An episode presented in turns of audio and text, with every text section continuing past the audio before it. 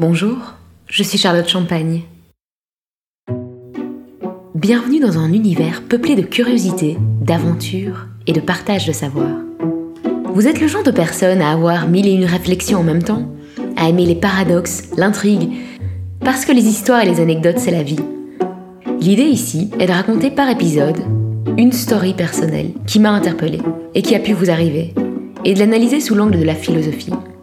Alors pourquoi la philo?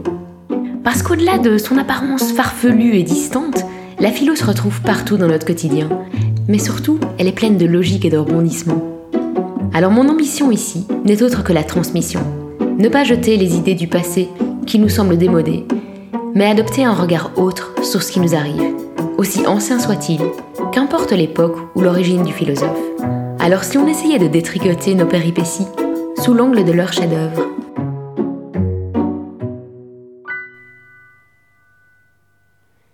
Bonjour à tous.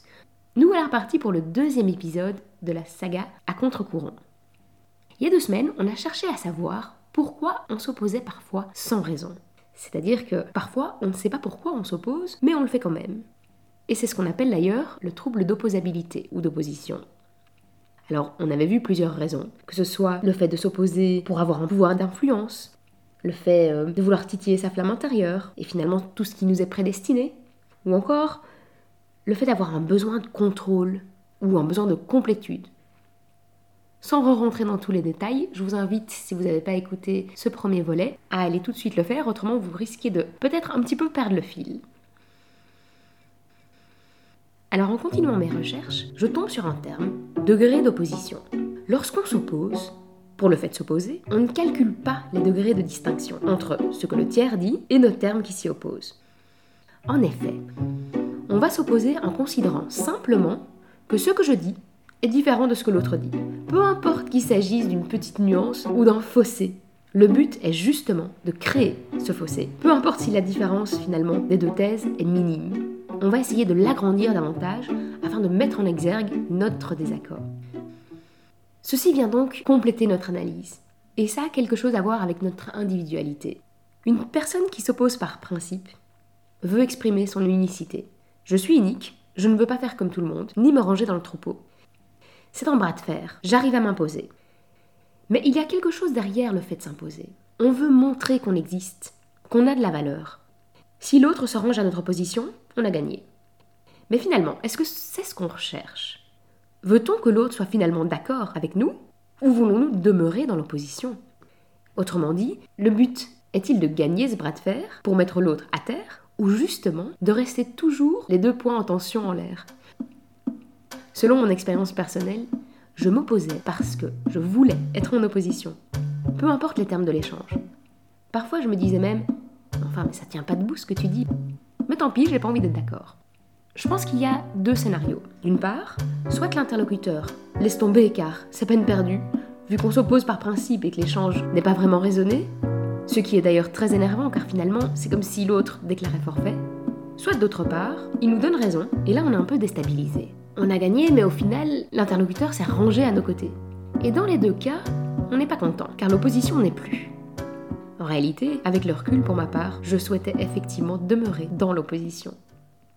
Alors comment est-ce qu'on peut comprendre le fait de vouloir rester en opposition? Pourquoi voudrait-on ne pas résoudre cette opposition? L'écrivain canadien Eckhart Tolle nous dit quelque chose de très intéressant à ce sujet. Il nous dit que les conflits dans le monde sont le miroir de nos conflits intérieurs non résolus. Et effectivement, il me semble qu'un individu qui a des déchirures et des oppositions internes aura d'abord à les régler intérieurement, afin de ne pas transmettre ses contradictions et ses oppositions sans raison envers le monde extérieur. Alors si ces déchirures internes peuvent se résoudre par la voie de consultation, pour notre ami philosophe Nietzsche, il ne faudrait surtout pas résoudre ces oppositions internes, car selon lui, il faut siéger dans chaque recoin de notre âme. Dans son ouvrage Ecce Homo, il nous dit Indépendamment du fait que je sois décadent, j'en suis également l'opposé. Il voulait dire par là qu'il était aussi bien sage et décadent à la fois. Il existe, selon lui, chez l'homme moderne, un chaos d'évaluation contradictoire.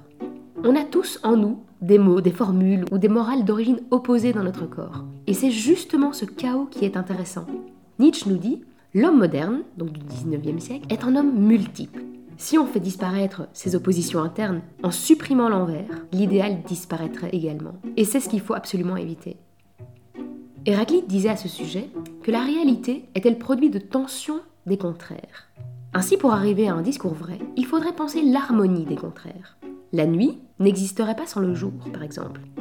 Le vrai savoir ne peut être morcelé ou divisé, car la réalité est une unité de choses contraires.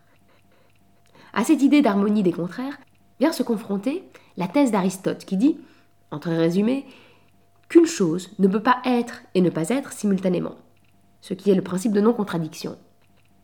Mais au final, cette opposition maladive ne serait-elle pas une volonté d'éternel insatisfait d'essayer coûte que coûte de faire coexister une chose et son contraire simultanément?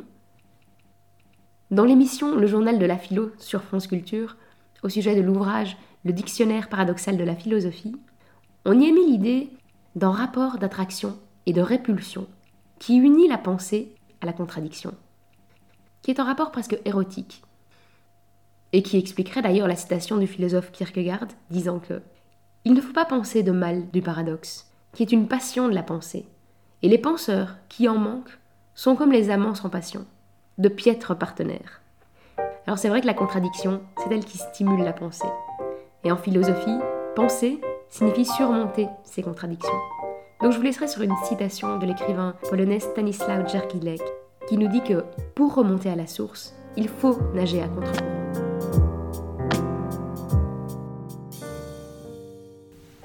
Merci pour votre écoute. N'oubliez pas qu'à défaut de pouvoir être exhaustive ici, j'ouvre des portes vers une réflexion. Et ce sans avoir la prétention d'imposer un point de vue. Alors si ce partage d'idées a pu faire avancer votre réflexion, cet épisode n'aura pas été vain. N'hésitez pas à me faire part de vos observations. Et si vous avez aimé cet épisode, partagez-le.